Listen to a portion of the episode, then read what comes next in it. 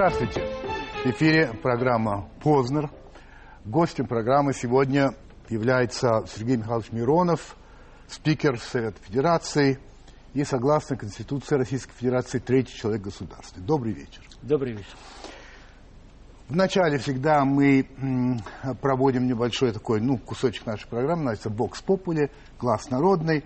Это вопросы, пришедшие на сайт Первого канала – от тех, кто знает, что вы будете гостем. Было очень много вопросов, причем должен вам сказать, Сергей Михайлович, что очень много просьб личного характера. Помогите с тем, помогите с этим. То есть, очевидно, у вас есть репутация человека, который вот помогает. Потому что а иначе... вы сможете потом передать мне эти вопросы? Э, я полагаю, что безусловно сможет. Я бы помог. Да, хорошо. Значит, вот вопросы, э, некоторые вопросы, эти мы не стали включать, естественно, для эфира, ну вот другие вопросы. Дмитрий Лапшов, как вы считаете, в обозримом будущем возможно ли объединение партии «Справедливая Россия» с коммунистами для создания крупной социал-демократической партии, могущей стать альтернативной «Единой России»? Смотря что Дмитрий подразумевает под обозримым будущим. А я считаю, что в перспективе это неизбежно. А, в то же время я реалист и прекрасно понимаю, что при нынешнем руководителе Коммунистической партии Российской Федерации Геннадии Жиганове это невозможно в принципе. А вообще, исходя из общих задач левых партий в нашей стране, я уверен, что такое объединение только обязательно под знаменами социал-демократии в исторической перспективе неизбежно. То есть надо ли понимать ваш, вас так, что э, между программой партии, возглавляемой вами, и, э, и коммунистической партии, пусть без Зюганова, но как нынешняя программа, особых отличий нет? Нет, как раз в программах есть значительные отличия, потому что э, мы не считаем, что нам нужно идти вперед с головой повернуто назад. Мы не считаем, что мы ну, нужно э, на хоругвев носить имена э, Сталина и Ленина. Мы считаем, что рыночная экономика э, под э, регулированием государства – при одновременно ответственности государства за своих граждан, это то, что мы вкладываем в понятие э, будущего, э, социалистического будущего нашей страны. Поэтому, э, безусловно, в практической работе например, при голосованиях, мы видим, что мы очень часто совпадаем. Но в программных документах, конечно, у нас есть различия. Иван Андреевич Петровский, вы часто и с гордостью говорите о своей службе в ВДВ и о том, что это была прекрасная школа жизни. А в каких войсках служил ваш сын? И можете ли вы, будучи высокопоставленным государственным чиновником, знающим истинное положение дел современной российской армии, искренне сказать, что и сейчас служба в армии остается для молодых людей такой же полезной, какой была тогда для вас? Или все-таки это уже другая армия? Я считаю, что любой мужчина в нашей стране в случае необходимости должен уметь с оружием в руках защищать свою родину, свою родную землю. Поэтому я считаю, что смешанный принцип формирования, комплектования нашей армии должен быть сохранен. Сейчас призыв э, всего лишь один год, э, и срок службы один год. Я считаю, что это нормально, хотя возникает у военных вопросы, но это мы оставим в стороне. Отвечу по поводу моего сына. К сожалению, мой сын четырехлетнего возраста э, уже тогда не может по состоянию здоровья служить в армии. Если бы у него здоровье позволяло, я бы настоял, чтобы он эту службу прошел. А, Михаил Золотов, вы четко позиционируете себя как социалистическую партию, то есть партию для небогатых людей. Между тем, ваш чуть ли не, глав, ваш чуть ли не главный лозунг, самый громкий, популярный уж точно, в предвыборной кампании было введение налога на роскошь не улучшение здравоохранения, судебно-правовой системы, не, минимизация и прозрачность бюрократических процедур, а очередной отъем денег у обеспеченных слоев населения в пользу, в кавычках, бедных. Скажите уж тогда честно, вашим лозунгом является отнять и поделить. Скажите, вас история ничего не научила? Я хочу сказать, что каждый слышит, видимо, свое. Вот как раз наши российские толстосумы услышали одно из программных положений нашей партии по поводу налога на роскошь. Точно так же, как, впрочем, и прогрессивного налога на доходы физических лиц. И, видимо, поэтому так и зацепило. Но если говорить о главных пунктах нашей программы, так вот как раз главный пункт нашей программы касается заработной платы, касается пенсионного обеспечения, касается здравоохранения, касается образования и много-много другого. Но когда мы говорим о блоке налогов, наряду, например, с предложением снизить налог на добавленную стоимость до 10%, у нас есть и два таких конкретных предложения. Это налог на роскошь, есть э, предложение по переходу, наконец-то, на э, прогрессивную шкалу налогообложения доходов физических лиц. А вот эта вот формулировка «отнять и поделить» к это вам не, не относится? Нас. Нет, дело в том, что отнять и поделить, это, как правило, предлагают коммунисты. Э, в рыночной экономике э, каждый должен зарабатывать, но при этом в рыночной экономике не должно становиться рыночного общества. Вот наша кредо. И мы считаем, что во главе любых решений государства должен стоять человек, простой наш российский человек. Вернемся к этому, но сейчас Нина Михайловна Соломатина. В стране, победившей фашизм, растет нетерпимость к другим национальностям и возродилась идея нацизма. Как Совет Федерации оценивает эту угрозу обществу? Что предпринимается для искоренения расовой нетерпимости в многонациональной стране? Совет Федерации очень серьезно относится к этой реальной угрозе. Поэтому два с половиной года тому назад мы создали специальную комиссию, которая занимается межнациональными отношениями и взаимоотношениями государства с религиозными объединениями. Дело в том, что э, это случилось, э, скажу честно, сразу же после известных событий в Карелии, в Кондопаге. И должен сказать, что члены э, нашей этой комиссии уже после тех событий, печально известных в Кондопаге, предотвратили как минимум четыре кондопаги в различных регионах нашей страны с выездом на место и с объяснением иногда очень простым доходчивым языком местным руководителям.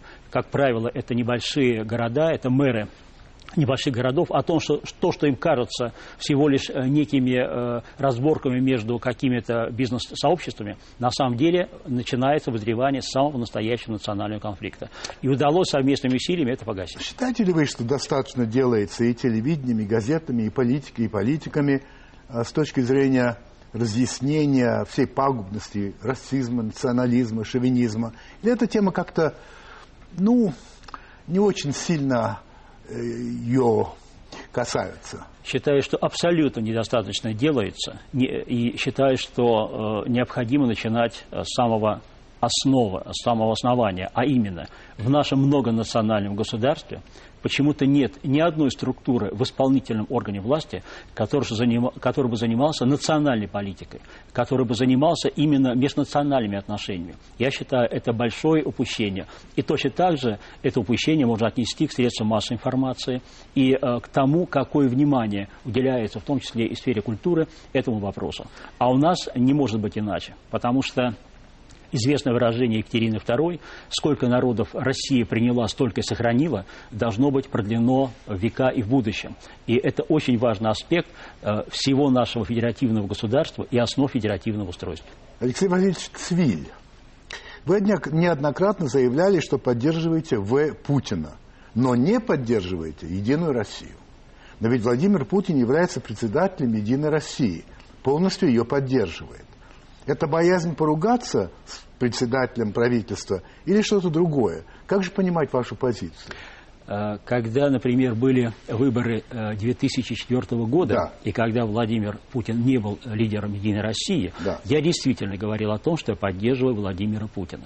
И скажу, например, что все, что касается его внешнеполитических аспектов, в том числе и некоторых решений внутриполитических, мы, наша партия, поддерживает. Но, например, мы категорически не согласны с бюджетом, который внес Владимир Путин, поэтому мы голосовали против.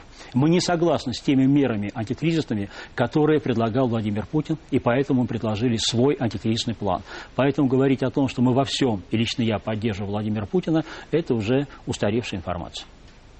И, между прочим, в немалой степени у нас возникают противоречия в связи с тем, что Владимир Владимирович Путин возглавил оппозиционную для нас и неприемлемую по идеологии с каким-то сомнительным консерватизмом партию «Единая Россия».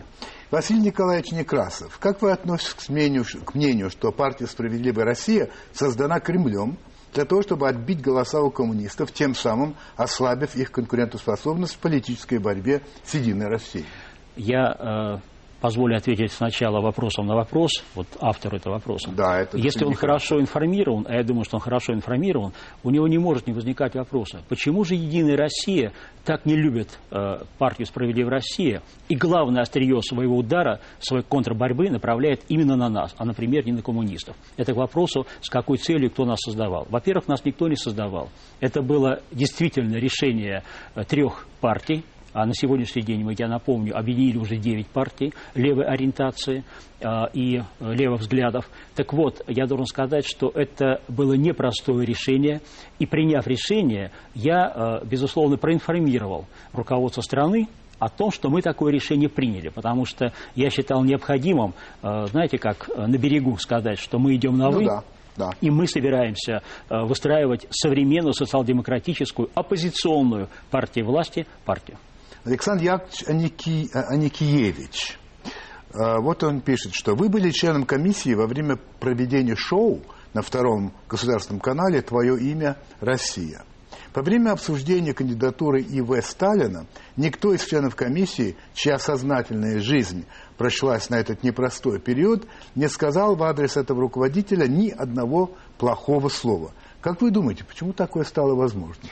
Я, к сожалению, думаю, что автор этого вопроса не смотрел полностью все передачи. Ага. Ваш покорный слуга делал несколько заявлений и очень громких, в том числе с, приведением э, конкретных документов исторических о том, что сделал Сталин в истории нашей Сергей страны. Михайлович, вы сознательно не жили во время Сталина. А, ну, скажем, я, конечно, могу сказать, что я э, родился э, и жил три недели под Сталином, вот. это было, конечно, несознательно. Вот, так что а, вы знаете, у старшего поколения действительно совершенно иное отношение к Сталину. Даже когда э, наши ветераны узнали всю правду о сталинских репрессиях, они все равно не смогли э, изменить вот своему они не настрою. желают это знать на самом деле. Многие не желают, а многие даже знают, они говорят, да, было, но они по принципу лес рубит щепки летят, ну, они да, говорят. Да. Я приношу извинения, я не услышал слово сознательную жизнь. Неважно, неважно. Последний вопрос из этой, из, из Vox Populi, значит, Генрих Смоленский. С недавних пор стало модным называть 90-е годы лихими, вкладывая в это очевидно негативный оттенок. Поскольку эту характеристику активно используют право, не, простите, прогосударственные каналы, происходит это с одобрения нынешней власти. При этом многие нынешние ее представители, в том числе и вы, пришли в политику в те самые лихие 90-е. Вопрос, согласны ли вы с этой оценкой 90-х и чем объясните это? И второй вопрос, как вы думаете, как охарактеризуют нулевые годы через лет 10? Хороший вопрос. Э, мне не нравится определение лихие, потому что каждый в это понятие вкладывает нечто не очень понятное. То, что в 90-е годы шла ломка старой советской системы, и народ просто бросили в рынок, сказав, выживает сильнейший, конечно, это было абсолютно бесчеловечно.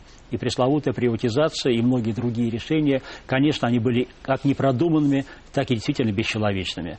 В то же время э, было становление нового понимания свободы, было становление реальной многопартийности, э, были, э, скажем, в политическом плане довольно большие реальные свободы, но с точки зрения экономики, с точки зрения жизни простых людей, конечно, была просто личностная катастрофа для десятков тысяч, для сотен тысяч, если не миллионов граждан нашей страны. Лично у меня отношение к реформам в сфере экономики в 90-х резко отрицательное. Но в то же время я не могу не сказать о том, что Э, может быть, для того, чтобы стали у нас э, нулевые тем, чем они стали, может быть, нам нужно было, к сожалению, пройти вот через отображение 90-х годов. Оценку, наверное, давать тому или иному периоду нужно спустя десятилетия, а не по горячим следам, когда больно и кровоточит еще сейчас. И в этой связи оценку нулевым, как вы сказали, конечно, дадут, может быть, наши внуки, если не правнуки. Поживем, увидим, какая будет оценка. Спасибо. На этом мы заканчиваем Vox Populi. Сейчас будет реклама, и после этого уже непосредственно я буду задавать свои вопросы. Итак, не уходите. Сергей Михайлович, значит, э, люди, которые интересуются вашей биографией, могут ее легко найти в Википедии, поэтому я не стал особенно о ней рассказывать, не стану. Сегодня я только знаю, что 14 февраля вам исполнится 57 лет, правильно? Правильно. И вот что меня удивило, что у вас пять высших образований. Вот тут я как-то споткнулся. Ну, смотрите, 10 лет средней школы, а полноценное высшее образование это 5 лет. 5 5 25. Плюс 10 35. Значит, из ваших 57 лет вы 35 лет учились. Как-то вот Не очень понятно. Э, немного меньше, потому что действительно первое базовое образование я окончил Ленинградский горный институт, я Да. горный инженер-геофизик, Да. очень этим горжусь, это была мечта моего детства стать геологом. Я им стал, и 18 лет э, я проработал в геологии. Так. А потом, когда я стал депутатом законодательного собрания Санкт-Петербурга, я понял, что мне нужно, нужно... а, Нет, стоп. После того, как рухнула геология в 91 году Да, да, да. вместе с Советским Да, Союзом, да. и э, мне пришлось в 38 лет начинать жизнь заново, и тогда я решил, что жизнь нужно начинать заново с нового образования. И тогда появилась возможность за деньги получать второе высшее образование. И я в Питерском политехе вместо двух с половиной лет за 11 месяцев А, да, потому что мы с группа, э, группа такая попалась, которым нужны были знания, а не корочки. И мы попросили, что мы будем учиться 6 дней в неделю без каникул, без перерывов, без ни на что. И э, мы закончили за 11 месяцев, и у меня второй диплом внешнеэкономической деятельности управления совместными предприятиями. И когда я уже стал депутатом законодательного собрания, мне понадобились юридические знания. Я поступил... это э, тоже за 11 месяцев? нет, это уже юрфак. Я э, э, на юрфаке я учился три года. Так, и Э, это- одновременно на филфаке? И одновременно, нет, одновременно учился в Академии госслужбы. Так. Действительно, одновременно в Академии госслужбы два года, на юрфаке три. Кстати, оба диплома красные оказались, несмотря на то, что одновременно учился. Но там очень много пересекалось. Ну, вы уже занимали довольно видный пост. Я себе плохо представляю преподавателя, который вам поставит неуд или там... Э, Владимир Владимирович, вот расскажу быль. Профессор Малинин, э, преподаватель э, кафедры э, международного права Петербургского юридического факультета Петербургского университета. Третий курс. Я сдаю у него экзамен.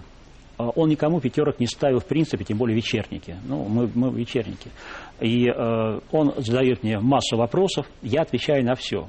По одному вопросу мы с ним даже заспорили пришли к некому консенсусу, он мне ставит 5 и говорит, скажите, пожалуйста, а где вы работаете, что вы значит, имеете такие? Я даю ему визитку. Вы знаете, он схватил визитку и выскочил из э, аудитории. Оказывается, он побежал на кафедру показывать, кто не учит. Я тогда был первым заместителем э, председателя законодательного. Это, это, это правда, это не быль. И я учился как просто... Все знали, что я, вам, может быть, там Ну, депутат, хорошо, но что то, что я... Это Значит, смотрите, вы служили в ВДВ, вы работали в геолого-разведных отрядах, правильно? При этом вы утверждаете, что ваш любимый напиток квас, и что вы вообще не притрагиваетесь к, к алкоголю. Сейчас. Ну, как это может быть? Сейчас. А, ну было. Конечно, Ага. конечно, конечно. А то я думал, Э, К сожалению... а э, перестали почему? Это ж... Э, Знаете, здесь немножко философски. Я не буду говорить э, про вред для здоровья. Ну. Мне просто стало неинтересно. Мне интересна жизнь э, без этого. В, в мире столько много... Что-нибудь, что-то случилось? Нет, э, вы знаете... в один прекрасный ну, смотрите, день? у меня была такая практика интересная, как раз связанная с экспедициями. Обычно, когда э, народ, мужчины молодые, выезжая в поле от семей, значит, вот там начиналось, так сказать, открытие полевого сезона, Да, там да, брали несколько ящиков водки. Практически во все полевые сезоны у меня было железное правило. Я в поле объявлял сам себе сухой закон. А, Мне нравилась экспедиция, хотел там работать, и мне не хотелось тратить время на что бы то ни было другое, тем более э, э, притуплять свои чувства, восприятие тайги, там, пустыни или так далее. И только вернувшись в Ленинград из экспедиции, э, когда мы находились, э, то, что называется, э, на базе, я мог позволить себе там, с друзьями встретиться, там какое-то застолье. Ну а, да. И вот у меня такая практика была на протяжении многих-многих лет.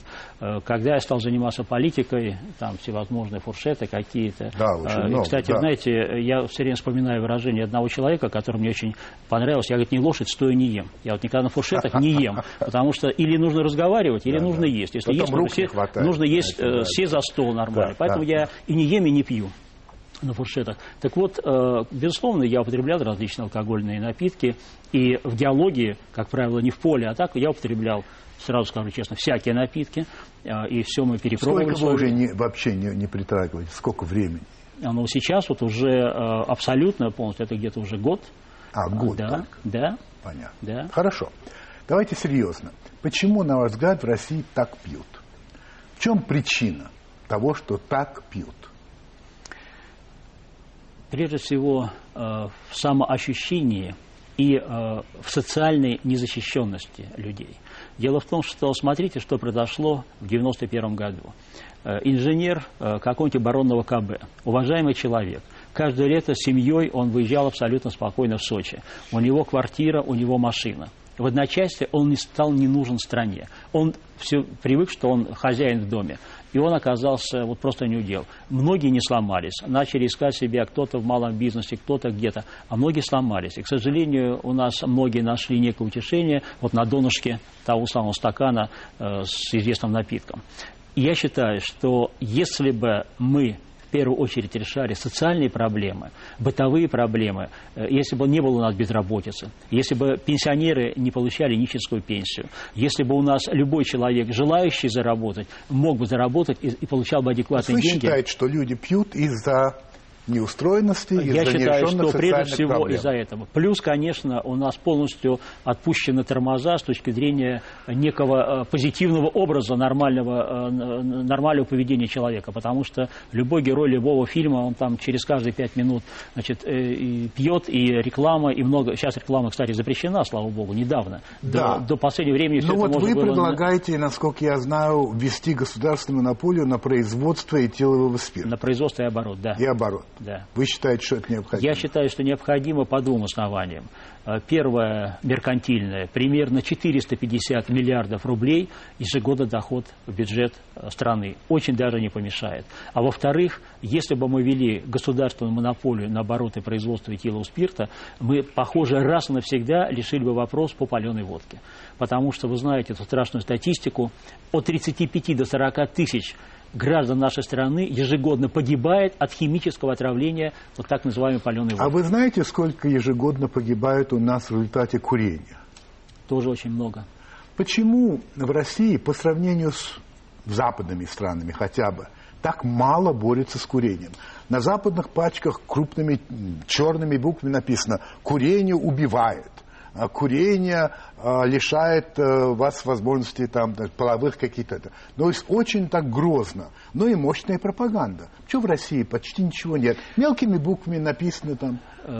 Потому что в России засилие как раз тех самых компаний, Каких? которых табачных, западных компаний, в основном сейчас производство табака в нашей стране принадлежит, это различные известные марки, я их не буду рекламировать. Да, ну хорошо, у себя против а у них себя, борьба успешная. Абсолютно. А у, нас, а у нас никто не занимается. Именно поэтому, например, наша фракция внесла законопроект о, полной, о полном запрете любой рекламы а почему табака. никто не занимается? Что они, вы считаете, что ну, просто они в кармане у этих людей? Я не исключаю в том числе и того, что здесь есть у кого-то меркантильный интерес. Почему такая вседозволенность этим компаниям э, творить вот э, такое преступление против здоровья нашей нации? И я считаю, что и наша партия считает, что здесь нужно расставлять точки над «и», и государству жестко вводить ограничения, обязывать их действительно там делать все необходимое, но самое главное – запретить рекламу, потому что реклама явно-неявно, она идет постоянно. И все больше и больше у нас э, потрясающие страшные цифры по началу курения, по курению среди девушек и женщин, по курению среди молодежи. И э, это Понимаете, очень опасная тенденция. а если на Западе сегодня курение не является признаком того, что я употреблю жаргон, что ты cool, то у нас получается, что вот как раз, если ты настоящий, да, то вот ты куришь. Э, Все наоборот. К сожалению, это так. И вот эту модель навязывает э, в том числе и наше телевидение, навязывает средства массовой информации, навязывает литература, э, навязывают художественные фильмы. И дело в том, что у нас нет хорошего примера и такого заразительного, что на самом деле э, можно быть крутым э, совершенно в других сферах. И не обязательно э, для того, чтобы чувствовать себя каким-то самодостаточным, брать сигареты в руки. Вот этого нам очень не хватает. Значит, в вопросах социальных вы очень часто выступаете, часто говорите об этих вещах, и с точки зрения немалого количества людей довольно-таки, ну, скажем так, популистски говорите. Вот хочу привести пример. Надо давать беспроцентный кредит на покупку квартиры, говорите вы. При рождении первого ребенка надо списывать 25% кредита, второго 50%, третьего передавать квартиру семье бесплатно. Правда, это вы сказали в шестом году, это вы говорили. Значит, вы дальше следует решительно идти на это. И еще вот, необходимо отнимать и делить. Только не разово, а постоянно. постоянно изымать и постоянно делить справедливо. Во-первых, вы же понимаете, что у государства на самом деле, ну, я поставлю вопросом, разве у государства хватает средств, чтобы дарить квартиры за, при третьем ребенке всем, у кого будет трое? Первое. Реально. И второе. Только что вначале мы говорили, что вы против лозунга «отнимать и делить», а тут получается, что вы «за». А где, э, так сказать, правда? Владимир Владимирович, отвечаю по порядку. Давай. А, первый вопрос по квартирам. А, во-первых, я считаю, что государство должно ставить э, цели очень правильные задачи. Вот я считаю, что в нашей стране нас, россиян, должно быть минимум в два-три раза больше, чем сейчас. Ну. И это важнейшее может быть, самая главная государственная задача. И если это задача номер один, тогда все остальные по иерархии цели должны выстраиваться под эту цель. А теперь самое интересное. Вот этот пример, о котором я говорил, как некая модель, реализована членом нашей партии э, в Оренбургской области. Он глава муниципального образования Чернореченская. Он уже с 2000 2005 года ввел такую э, ипотеку. Для этого, обратите внимание, не понадобилось никакого закона. Он просто выделяет деньги из бюджета муниципалитета, но только единственное, что он 100% предлагает гасить, когда рождается четвертый ребенок, с учетом, что это сельская местность. И у него буквально за несколько лет рождаемость увеличилась в три раза потому что берут кредит, строят большой дом, и потом идут погодки. Правда, он говорит, что четвертого пока еще там остается 25% платить, и то там на 15-20 лет, и люди выплачивают. Это первое. А теперь... Э, то есть вы считаете, что это совершенно реально возможно реально. сделать в России? Абсолютно реально. И для этого, я еще раз подчеркну, не нужно никакого закона. Э, любое муниципальное образование может такую ипотеку вести у себя, выделяя деньги из бюджета. И вы знаете, что старицы окупаются. Почему? Да потому что, значит, растет число граждан. Соответственно, им нужны ну, все новые и да. новые товары, нужны продукты питания малый бизнес поднимается. Это такая очень хорошая Ну а как цепочка. насчет отнимать и делить? Очень хорошо. Дело в том, что вот эта фраза вырвана из контекста, когда я говорил о нашем предложении по изъятию природной ренты.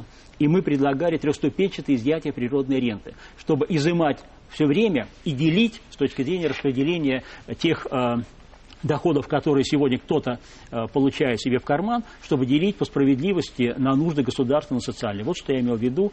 Поэтому э, по принципу отнять и поделить. И? Нет. Но здесь, что касается... Результат? Природной... Ну, а дело в том, что пока наши предложения не приняты, к сожалению. Не приняты. Не приняты. Не приняты. А у нас очень, у нас э, очень хорошо экономически были просчитаны эти предложения, не привязывать э, к НДПИ и э, в зависимости, дифференцировать ставку в зависимости от э, геолого-технических условий. Как вы думаете, не приняты, потому что а потому что это больно ударит а, по тем, а, кто имеет сегодня очень хорошие барыши с доходов на нефть и газ.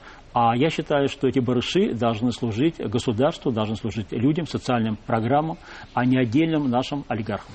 В общем, получается смешная картина. Те должны принимать этот закон, у которых барыши. Иногда и так получается. Они и мы видим, кстати, вряд ли это вы сделают. знаете, Владимир Владимирович, очень часто видно, что э, наша инициатива, э, которая вносится, которая, кстати, очень часто называется популистской, да. но я так напомню, вы хорошо прекрасно знаете, э, популистский это от попола, народ. И мы действительно зачастую это вносим то, вносим то, что хочет народ. И мы всегда просчитываем. Сергей Михайлович, то, что хочет народ, понятно, но порой это нереально, а ему а, обещают. Мы это, никогда не вносим законопроекты не просчитанные. Более того, Ладно. если проекты требуют расходов, мы показываем, где дополнительные взять доходы. Вот там, когда знакомимся с вашей биографией, вот есть э, небольшой период, который совершенно потрясает. Это 2001 год, когда вы за один год, значит, став э, членом Совета Федерации Федерального Собрания, а, это было в июне, в июне. 2001 года. Потом вы, стали, вы стали тут же членом комитета по конституционному законодательству и судебно-правовым вопросам. В октябре вы стали заместителем председателя этого комитета, а 5 декабря вас избирают председателем. Ну, то есть за один год прямо как ракета какая-то. За полгода. Чем объяснить это? Это что? Это результат чего? Как вы думаете? Э, наверное, не очень будет скромно говорить о себе, но я пришел э, в Совет Федерации работать, пахать как я и привык это делать и в законодательном собрании, и раньше в геологии. И хочу сказать честно, мою активность сразу заметили мои коллеги, члены Совета Федерации потому что э, я активно выступал, я готовил законопроекты. Э, мне это интересно. Э, вообще работа законодателя мне интересна, и после геологии я, похоже, себя именно в этом нашел. И когда вдруг стало известно, что, похоже, Егор Сенстроев уходит, различные группы, течения, у нас тогда была такая группа, которая называлась «Федерация», стали готовить свои предложения. И оказалось, что во многих этих предложениях есть и моя фамилия. Скажите, пожалуйста, ваше знакомство, и, может быть, не только знакомство с Владимиром Владимировичем Путиным, не сыграло какую-то позитивную роль вот в этом продвижении? А, я думаю, что сыграло э, с точки зрения уже внесенных э, предложений кандидатур. И когда мою фамилию назвал сам Егор Семенстроев, а это было его решение, э, Владимир Владимирович сказал, что да, он этого человека знает, считает, что он справится. Значит, с одной стороны, вот вы неоднократно высказывались довольно негативно о партии «Единая Россия», да даже сегодня. Например, назвали ее партией крупной государственной бюрократии. Или вот еще. Нас не устраивает реальная партийная система сегодняшняя, которая только на бумаге является многопартийной. Реально у нас монополия одной партии, так называемой партии власти. И еще. Это как же нужно было укатать всю политическую жизнь, поставить под козырек всех чиновников, чтобы после двух десятков лет с начала рыночных реформ, очень противоречивых, отрапортовать о полном единогласии. То есть вы о за... единогласии в городе Москве. Пон... Ну да. Это вы цитата из Госсовета моего. За настоящую многопартийность? Да. За настоящую за политическую конкуренцию? Абсолютно как конкуренция в экономике. Которой, как вы понимаете, нет вообще. Это вы согласитесь? А, а, на самом деле конкуренция есть, и она должна быть обязательной. Там, где уже устоявшаяся демократия, которые шли к этому в течение 200-300 лет, да. там э, значит, идут свои правила игры, да. но, кстати, внешние демократические процедуры всегда все соблюдаются. Конечно. Но э, для становления реальной многопартийности в нашей стране нужна реальная конкуренция. Сегодня ее практически вот об нет. этом я и Сегодня говорю. все играют в одни ворота, которые называются «Единая Россия». Вот смотрите тогда. Значит, до 2000 года Э, Совет Федерации регулярно пользовался правом вето. Я посмотрел, довольно часто. С момента вашего прихода это бывает чрезвычайно редко. Раз. Другой момент. Вот вы участвовали в президентских выборах 2004 года и набрали 0,75%. Вот. При этом вы объяснили потом, вот что вы сказали. Это была именно функция, чтобы выборы состоялись в 2004 году.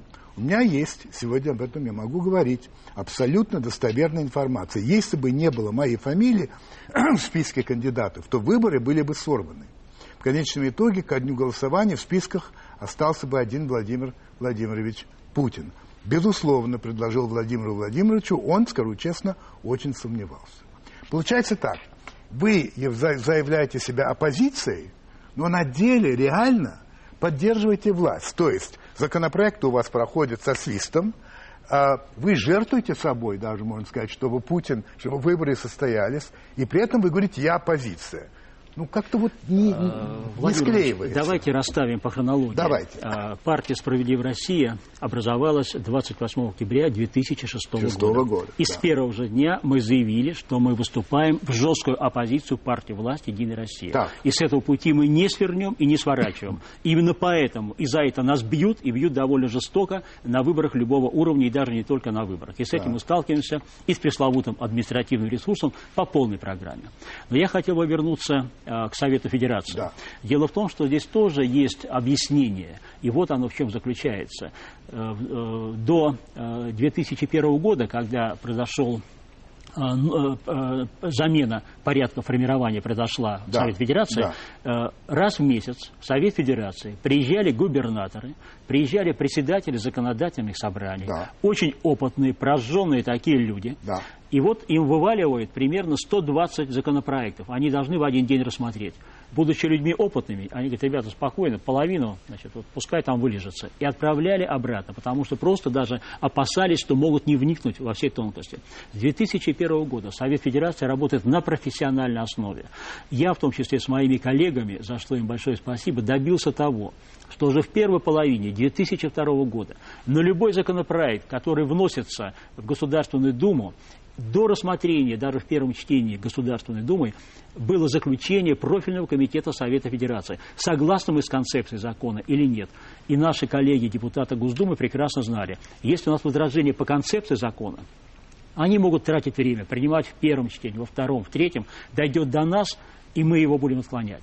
И они прислушивались и прислушиваются к нам, и очень часто концепция закона на специальной согласительной комиссии, так называемой нулевое чтение, меняется. И когда закон приходит к нам, это уже хорошо знакомый нам закон, э, в принципе, по сути которого у нас нет возражений. Но те э, я не побоюсь этого слова, яркие э, демарши Совета Федерации, э, которые, например, касались Знамени Победы, или последний пример, транспортного налога, когда мы категорически возражали против позиции Государственной Думы, причем мы с самого начала говорили, что мы не приемлем такого закона, который залезет, позволит опять залезть в карман нашему налогоплательщику, в частности, водителям э, автомобилей, с одной стороны, а с другой стороны, удорожаются все транспортные перевозки, значит, жди роста цен на любые товары в наших магазинах. И такие примеры есть. В целом я могу сказать статистику. За сессию мы отклоняем примерно 5, 6, 7. Редко, когда там около 10 законопроектов. Конечно, это действительно на порядок меньше, чем да. было э, до 2001 года. Но в том числе и прежде всего это благодаря тому, что мы работаем на профессиональной основе. И мы с законом работаем, то, что называется, от печки. Вопрос, ну, в какой-то степени, который касается этого. Значит, на прошлой программе здесь был Никита Сергеевич Михалков – и он говорил о том, что, ну, высказал такое мнение, что все-таки народ, народы России или народ, живущий в России, не готов выбирать, в частности, губернаторов, а, и что правильно, что их назначать. Я вам задаю вопрос. А. Считаете ли вы, что народ готов выбирать и губернаторов, и сенаторов? И считаете ли вы, что сенаторов нужно выбирать прямым, а, тайным, общенародным голосованием, или же как-то по-другому? Вот ваше мнение какое? Первое. Народ готов. Если кто-то считает, что народ не готов, значит, страшно далеки они от народа. Народ а. готов, и народ изберет, и никогда не ошибется. Другое дело, что ему там можно и голову значит, запудрить, там, и деньги бросить, но люди все равно, тем более сейчас... Но они могут ошибиться, это бывает. Вы знаете, я думаю, что после всех ошибок и 90-х годов, и 2000-х, люди сейчас уже четко понимают, если дать им реальное право, и чтобы они знали, что от их голоса что-то зависит, и чтобы они верили, что результаты не будут там как-то подсчитаны правильно. Они придут и проголосуют, э, не, не волнуйтесь за тех, кто действительно будет защищать их интересы, кто будет достойно... И вы сторонник такого порядка? Я абсолютно сторонник такого порядка. Возвращаемся э, к вопросу о выборности членов Совета Федерации. Да.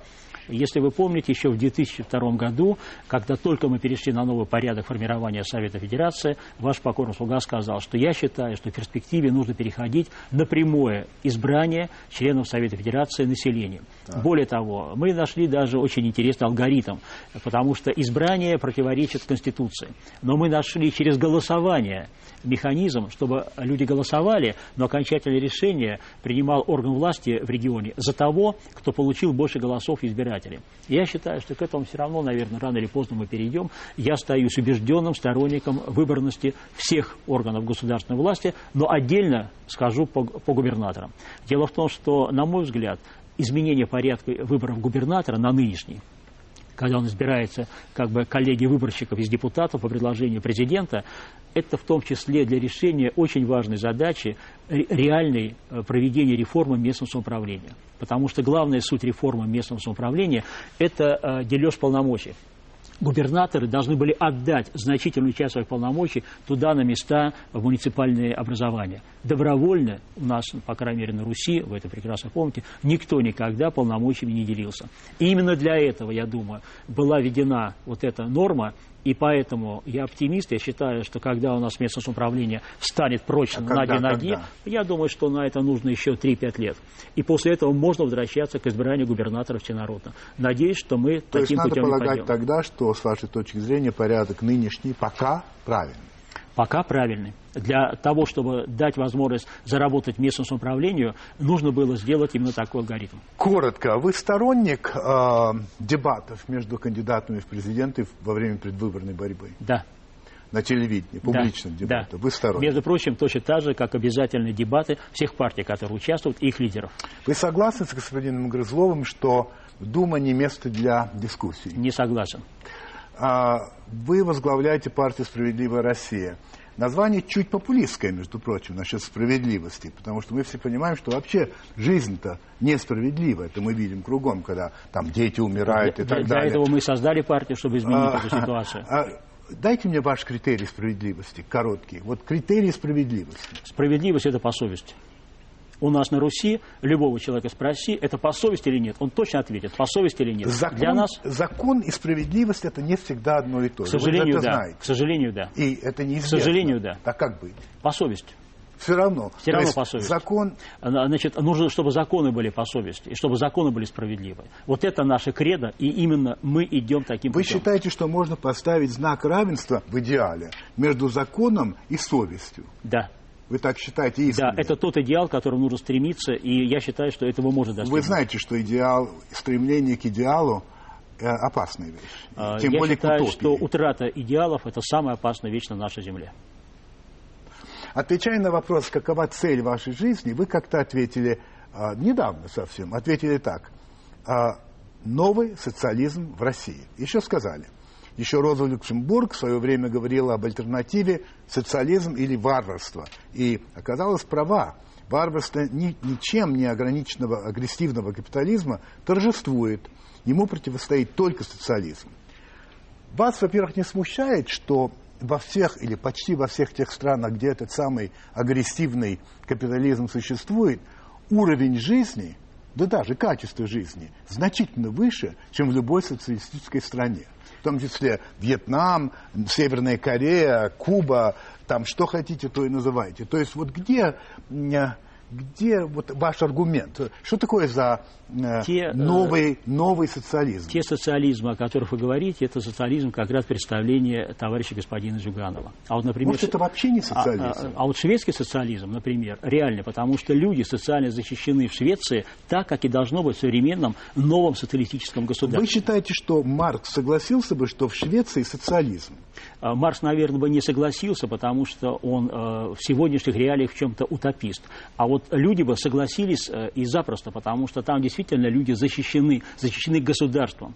И все бла- блага государства, они по справедливости распределяются, в том числе через, опять же, прогрессивный э, Вы знаете, налог. какие там налоги, да? Я знаю, да. И, кстати, налоги как раз очень высокие. и говорят, но, что но эти- люди, но люди понимают, за что они платят эти налоги и как они потом возвращаются тем, кто попал в трудную жизненную ситуацию или сегодня даже временно или постоянно не может сам заработать. И я считаю, что это абсолютно справедливый То есть можно ли сказать, что вы э, ну, в качестве возможного примера, хотя, конечно, копировать ничего нельзя, каждая страна имеет свои сп- специфические черты, но все-таки Швеция для вас это, это пример. Взаимоотношения между государством и гражданином в данном случае Швеция для нас пример. Пример. Но вы абсолютно правильно сказали. Мы категорически не приемлем копировать что бы то ни было. У России всегда был, если будет свой путь. И когда мы говорим о новом социализме, то мы как раз в нашей программе и разрабатываем вот эти новые подходы чисто для России и только для России. И мы уверены, что альтернативы этому э, будущему для нашей страны нет. Вот когда смотришь на те предложения, которые вы выдвигаете, и которые, может быть, не всегда сразу получают поддержку, потом удивляешься тому, как часто все-таки в конце концов они... Да. Это правда. Где, однако же, вам пока ничего не удалось сделать, хотя вы очень активно выступаете, это по поводу единого государственного экзамена. Вы его клеймите последними словами, а, так сказать, возле ныне там. А, Во-первых, можете ли вы, так сказать, по существу сказать, почему вы против? Ведь такие экзамены существуют не только у нас. И второе, почему вам тогда не удается ничего сдвинуть? Э, Против я потому, что нарушается базовое и э, конкурентное преимущество нашего образования. Э, У нас всегда в России учили думать. Известная фраза Кеннеди, что русские нас обогнали за школьной партой, она как раз говорила именно об этом. Сейчас учат, натаскивают на некие формальные ответы. У нас творчество и, фор- и формальность, формализм, они никогда не совместимы. У нас всегда учили быть э, по-настоящему образованным человеком. Так лоббисты сильнее вас, оказывается, в данном Дело в том, что э, я Ну, абсолютно наверное. убежден, Владимир Владимирович, что мы вынуждены будем менять наши подходы к единому государственному экзамену. Процесс уже пошел. И все эти рапорты о том, что все замечательно, э, показывают, Хорошо, что ни но... одна задача, кстати, была комиссия создана в Совете Федерации да. по итогам, так вот мы показали, что из всех восьми задач, которые ставились, не решена ни одна. И в этой связи я считаю, что единый государственный экзамен сегодня зло для нашей страны. Зло просто. Зло, просто зло. Я настаиваю на том, что нам нужно изменить. И все достоинства, которые сегодня говорят э, сторонники ЕГЭ, их можно ну, реализовать. Смотрите, министр, э, министр образования, хорошо вам известный человек. Да, По-моему, абсолютно не враг своей стране. Не враг, но я не побоюсь сказать, ничего не понимающий в образовании. Я называю вещи своими именами. Он блестящий ученый, он очень хорошо э, разбирается в науке. Он один из первых в России создал инкубатор, бизнес-инкубатор для развития новых идей и технологий. Но я могу ответственно сказать, он в образовании ничего не понимает, особенно в среднем образовании. Увы, это правда. Я спорить с вами не буду, я только хочу вам напомнить, что в советской школе насчет того, чтобы учили думать, Вспомните, как надо было писать сочинение только на определенную тему. А... Да? Нельзя было размышлять по-другому. Идеология, конечно, ставила Идеология еще но как. зато а как преподавалась математика, это физика я согласен и химия? С вами, это я согласен. А, насчет МВД. У вас, значит, предложения такие. Реформировать а, кардинальным образом. Милиция работает только локально.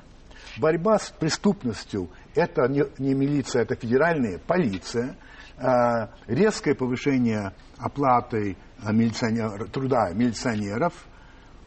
Все это, опять-таки, ну, как вам сказать, звучит замечательно, но, во-первых, это те же люди. Откуда вы возьмете других людей?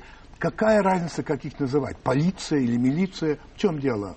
Э, кроме тех предложений, о которых вы сказали, э, да. в предложении партии «Справедливая Россия» по реформированию МВД есть еще несколько важных положений. Ну, например, э, полностью реформирование системы образования.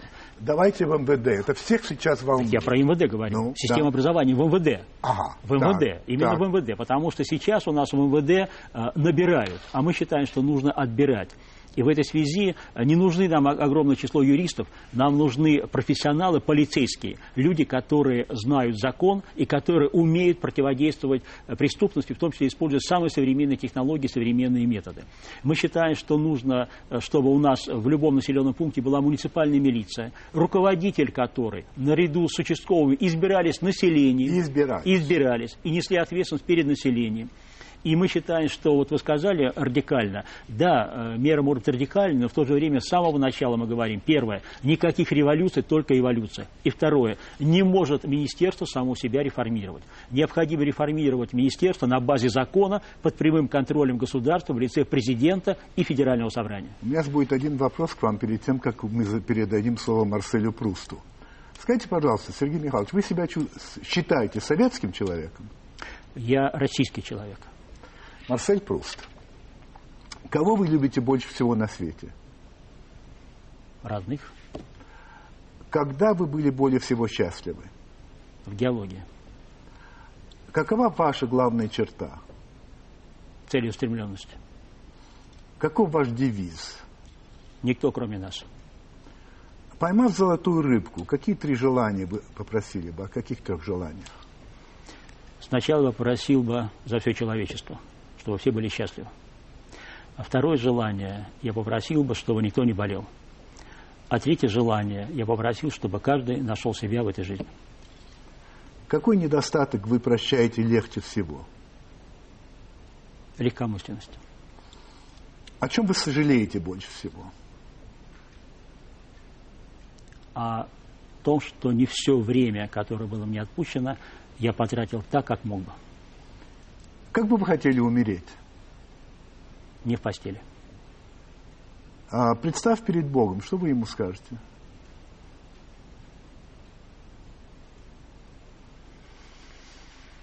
Воздай, Господи, по их делам каждому на планете Земля, и пусть люди дальше живут с этим. Кто в счастье, а кто в печали. Это был Сергей Михайлович Миронов. Спасибо. Знаете, я долго думал, прежде чем а, решиться заговорить на эту тему, о которой собираюсь говорить. Дело в том, что в России, что бы ты ни говорил, тебе обязательно приклеят какой-нибудь ярлык.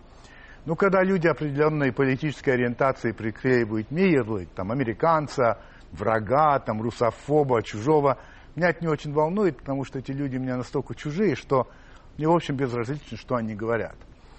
Другое дело, те, которых называют демократами. Я говорю, которых называют, потому что все-таки я считаю, что большинство этих людей на самом деле не демократы, а радикалы. Это вещи разные. Но, конечно, они мне много ближе, и мне не безразлично, что они думают и говорят обо мне. А тем не менее, я буду говорить о том, о чем а, я долго думал. Речь идет о разгоне вчерашнего митинга несогласных, а, который произошел на Триумфальной площади. Митинг должен был пройти, э, ну, как акция, одна из акций протеста а, или защиты 31 статьи Конституции Российской Федерации, которая гласит следующее. Граждане Российской Федерации имеют право собираться мирно без оружия, проводить собрания, митинги, демонстрации, шествия и пикетирование.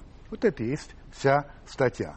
И вот, видимо, не согласны, считают, что эта статья нарушается, и приняли решение 31 числа каждого месяца, в котором есть 31 день, а, вот проводить митинг защиты вот этой самой статьи. И они обратились э, заблаговременно к властям, а, вот э, говоря, что они будут проводить этот митинг именно 31 и на 31 января на Триумфальной площади. Власти сказали нет, то есть, пожалуйста, проводите, но не на Триумфальной площади. Вот вам три других места. Кажется, Болотная площадь, Тургеневская площадь и какая-то набережная, не помню какая. Несогласные не согласились. Сказали нет, мы будем проводить все равно на Триумфальной площади. Ну и что власти ответили, что в таком случае а, ваш митинг будет разогнан. Собственно, так все оно и произошло. Теперь я спрашиваю, Говорит ли 31 статья Конституции о том, что можно проводить митинги и все прочее где угодно и когда угодно? Нет, не говорит. И, в общем, так не говорит ни одна из знакомых мне Конституций. Это совершенно очевидная вещь. Значит, вот предложив несогласным несколько вариантов, где можно проводить этот митинг, а власти не нарушали Конституции совершенно. А вот э, возразив и сказав, мы все равно будем проводить, как мы хотим, практически несогласные, а, ну, в общем-то, выступили против закона. И не только закона. На мой взгляд, в данном случае они даже нарушают дух Конституции. Понимаете, я за гражданское неповиновение, когда речь идет о борьбе с репрессивными законами. Тут надо бороться. Но это не тот случай. Как мне кажется, то, что произошло, в какой-то степени даже отдаляет перспективы развития демократии в России, чем приближает. По крайней мере, так мне кажется. А вам? thank you